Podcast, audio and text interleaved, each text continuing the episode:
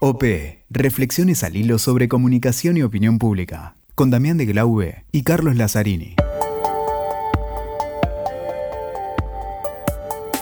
Hola, ¿qué tal? Damián, ¿cómo estás? Estamos tal, con Cali? eh, Damián de Glow, yo soy Carlos Lazzarini y estamos en el episodio, llegamos al episodio 8 de OP. Qué loco, ¿no? Qué, qué número. Y qué placer, Llegamos qué orgullo. aquí. Que, sí, la verdad que hemos disfrutado muchísimo los podcasts anteriores, pero llegamos al 8 y, y vamos a conversar con alguien que me provoca un enorme placer, que me divierte, atrae, Además, eh, es, es profe, es consultor, es analista. es analista, es, ha tenido su columna en los medios. Sí, periodista podemos decir. Periodista, exactamente. periodista. eh, eh, gran tipo, tipo que ha piensa. estado involucrado y muy involucrado en gestiones de gobierno, en equipos de campaña. en- Digamos, hoy, hoy debatimos, Cali, eh, la política, ¿no? También la comunicación. un polifuncional, Exactamente, un 5 de esos que juegan en toda la cancha. exactamente, pero además lo hace con mucho. Disculpe, disculpame, hincha independiente. Bueno, con muchísimo conocimiento académico, por supuesto, y con nada, alguien que es un placer conversar porque lo hace con mucha frescura y hasta picardía, diría yo, pro- un provocador en algún sentido, que genera esto que nos interesa, debatir, conversar. Eh, Alguien que analiza y entiende la política y lo político, ¿no? Sí, por eso en estos tiempos de indignación, de polarización, de campañas del miedo, del odio, de redes sociales, nos interesaba conversar con él un aspecto que no sé si está muy abordado, Damián. Este gran interés que despierta hoy la comunicación política, que por eso estamos haciendo un podcast, que por eso hay tantas cumbres, seminarios, maratones, encuentros, encuentros alrededor de un vino, de una cerveza, para conversar sobre comunicación política, ha desplazado o no cómo convive con los politólogos, con los analistas políticos, ¿sí? Bueno, no es que defienda al, a- al sindicato, pero justamente todos tienen algo en común, eh, la política. Sí, pero a veces uno dice, el político está muy obnubilado por el gurú, falso gurú, porque acá no hay gurú, no hay, no hay, no hay nadie, hay Ah, que- expertos. pero dijiste, una, dijiste algo clave, él es gurú. Ya hablamos desde la época de Maquiavelo, quizás el gurú visibilizado. Claro, pero digo, alguien que muy inclinado a la comunicación y se ha desplazado al politólogo o al analista, siempre interesante. Un lindo debate, o quizás todos conviven, Y o hay que- tantas... Luis Tonelli es sin duda la persona indicada para conversar sobre ello porque es parte de todos estos ámbitos. Exacto, ha caminado eh, Sí, distintos departamentos de la misma empresa, ¿no? exactamente. Así que, bueno, estoy seguro que lo van a disfrutar muchísimo. Hablemos con Luis entonces. ¿Qué tal, Luis? ¿Cómo te va? Damián de Glaube, ¿cómo andás? ¿Qué tal? ¿Cómo estás? Queríamos consultarte qué opinas vos. La figura de un Maquiavelo, de un estratega político, siempre estuvo en la clase política, a veces más solapada, a veces más expuesta. ¿Cómo ves, cómo ves hoy esta figura desde la ciencia política en la actualidad política tanto nacional como mundial, ¿no? La figura del, llamémosle el Maquiavelo. Mira, vos viste que todo gran autor eh, tiene una fama que se construye no a partir de, de acumulación de, de visiones y perspectivas y más alguien que, que viene del 480, ¿no? Vos sabés que yo creo que Maquiavelo, más allá de la, de la fama de amoral, ¿no? De, de anteponer los fines a los medios, eh, yo creo que Maquiavelo es un autor fundamental para, para estas épocas, porque el tipo teoriza para una Italia donde en este momento, obviamente que, que no había estado, que era una cosa que surge después, pero más todavía, estaba fragmentada, viste, en, principados y, venían con dotieri por aquí por allá. Y, y Maquiavelo teoriza esa situación donde entonces no hay nada y, el príncipe tiene que mantenerse arriba del caballo del gobierno como puede, ¿no? Eh, y la situación hoy en, en el mundo es una situación así de inestabilidad y de fragilidad, donde, viste, los partidos políticos se disuelven, donde aparecen líderes populistas, donde la globalización no era lo que era, o por lo menos lo que esperaba que fuese, y resultó todo en un mundo más caótico, con, con terrorismo. eh, y entonces, este tipo, digamos, que, que pensaba en la política desde el punto de vista de, de la, del conflicto y de cómo digamos, ese conflicto puede generar situaciones nuevas, digamos, innovadoras, y el príncipe se tiene que adaptar a eso, me parece que es el autor para el momento, ¿no? Vivimos en una época, un auge de la comunicación política, no sé si llamarle moda, veremos qué pasa, pero infinidad de cumbres, seminarios, encuentros y una cierta fascinación del político por el eh, falso gurú de la comunicación y demás. Y, el politólogo, eh, tal vez una sensación nuestra, no sé si es así, como que ha quedado el análisis político un poco al margen, más allá de que el estratega contempla el análisis político y demás, ¿no? ¿Cómo ves esta convivencia de el experto en comunicación política y el politólogo en campañas, en comunicación de gobierno, en, distintas instancias? Mira, un poco he, discurrido, digamos, por muchos de los aspectos profesionales que estás mencionando. Lo hice todo mal, pero bueno. pero, eh, digamos, de, base yo me considero un politólogo. Sí. Son tres registros diferentes eh, discursivos, te diría, el del, el del politólogo, el del analista político y el del experto en campañas o el, que, el experto en marketing político. Eh, hay, hay más, digamos, animales eh, dentro de la fauna que, nos dedicamos a la política, seguramente. Seguro. ¿no? Está el estratega de decisiones de gobierno, está el especialista en crisis. hay, toda una, una, variedad, pero estos tres, digamos, son, son me parece fundamentales la cuestión es que el politólogo como tal eh, tiene como su hábitat la, academia y, la academia es un, es un subsistema particular, digamos, que produce ciencia política, no produce política, y por lo tanto es un sistema cerrado en sí mismo que obviamente habla de una realidad, pero eh, esa realidad, digamos, es, una realidad que está hecha por otros, por los políticos, eh, y en todo caso por los actores del sistema político. Entonces los tiempos de la academia no son los tiempos de, la toma de decisiones, y son tampoco los tiempos del, presente inmediato. El analista político tiene que hablar del presente inmediato y se sirve, obviamente, de los instrumentos de la ciencia política, pero no puede, digamos, esperar a la validación rigurosa y a la discusión que le otorgue el carácter científico a lo que dice, digamos, a un entendido por ciento de lo que hacen los politólogos, ¿no? Y, eso obliga a, bueno, a, tener mucho más olfato y por el otro lado a, a, tener también prudencia, ¿no? Con lo que dice uno, este, porque a veces uno reclama la autoridad de la ciencia, de la, ciencia política, y en realidad lo que está haciendo es dice, tratando de interpretar del marano de cosas algo que le sirva a la, a la comunidad, y a veces también opera, ¿no?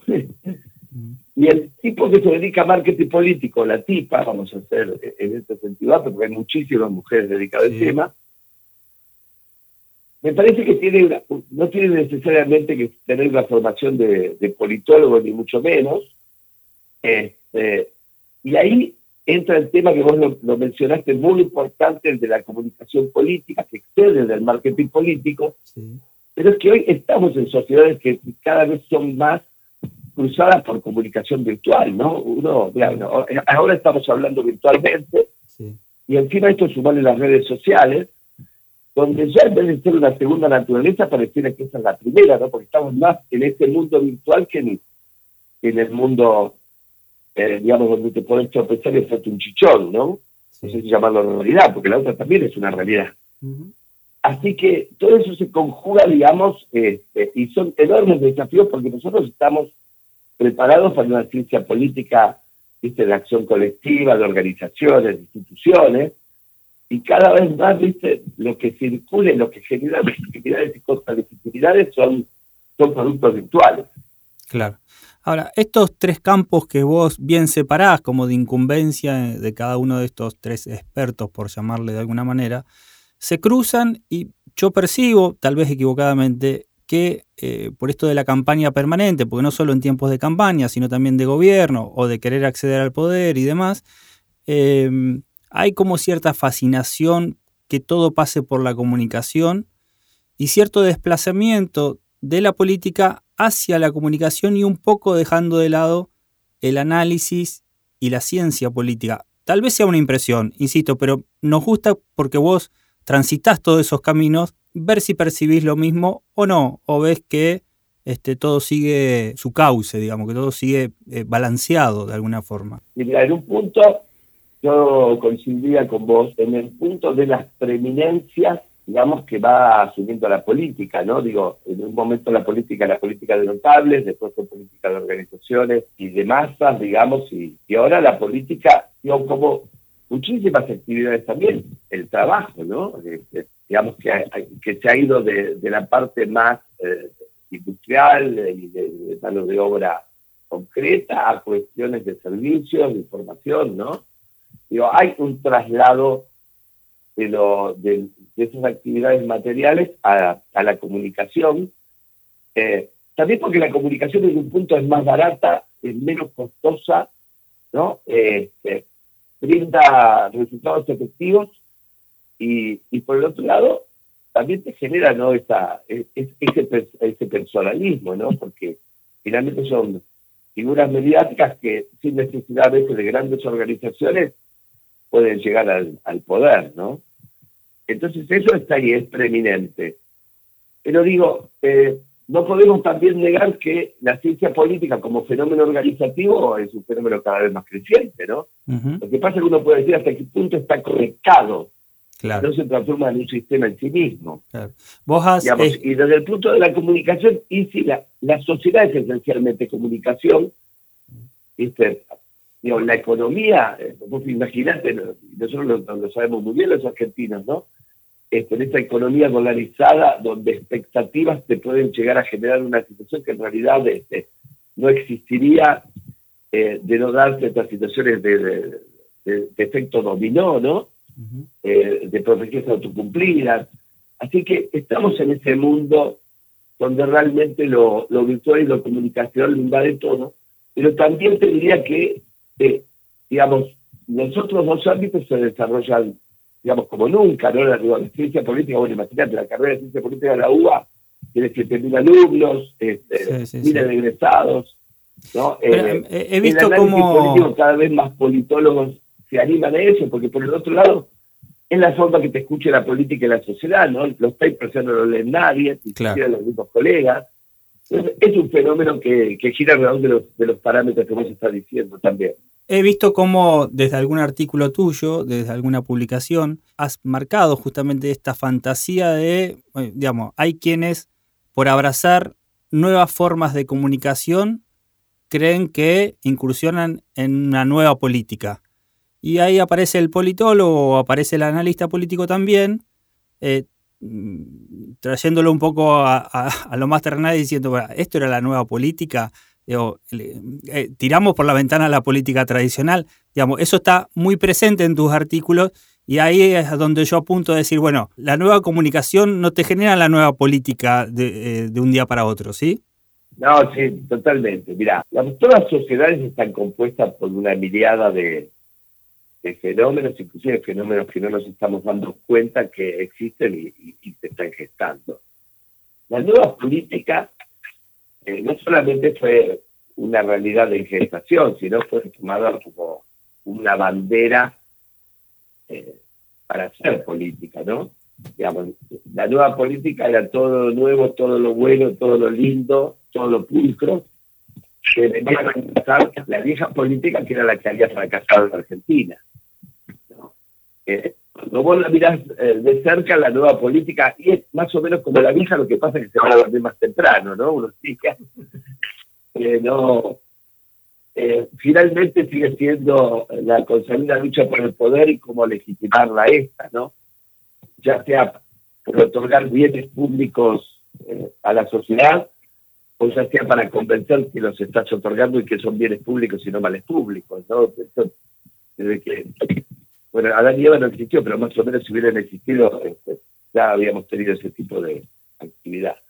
Eh, ahora, eh, es cierto que obviamente las nuevas tecnologías de la comunicación, eh, las redes sociales y también las formas de socialización a partir de esa venir y venir con esas tecnologías, ¿no? Digo, mis hijos ahora son grandes, yo soy abuelo, pero una vez hace una años atrás, entré a casa y estaba mi hijo hablando con el celular con mi hija en habitaciones diferentes, mirando los dos el mismo programa y comentándolo, ¿no? Que es una cosa estaban a tres metros. Bueno, esa vivencia la virtualidad te genera un tipo de sociabilidad que no teníamos, viste, los, de antes que, que, nos juntábamos a las tres de la tarde para, para salir a tirarle, tirarle piedras este, a, un árbol, ¿no?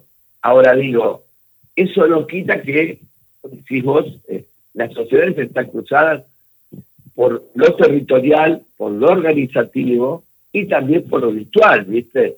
Y estas tres formas que hacen a, formas ancestrales de hacer política, formas modernas y formas postmodernas, se conjugan de las más variadas formas. Por otro lado, vos podés vivir en la, en la nueva política, ¿viste? Pero cuando se te los dólares, tenés que, que hacer lo que hizo todo el gobierno, no ajuste.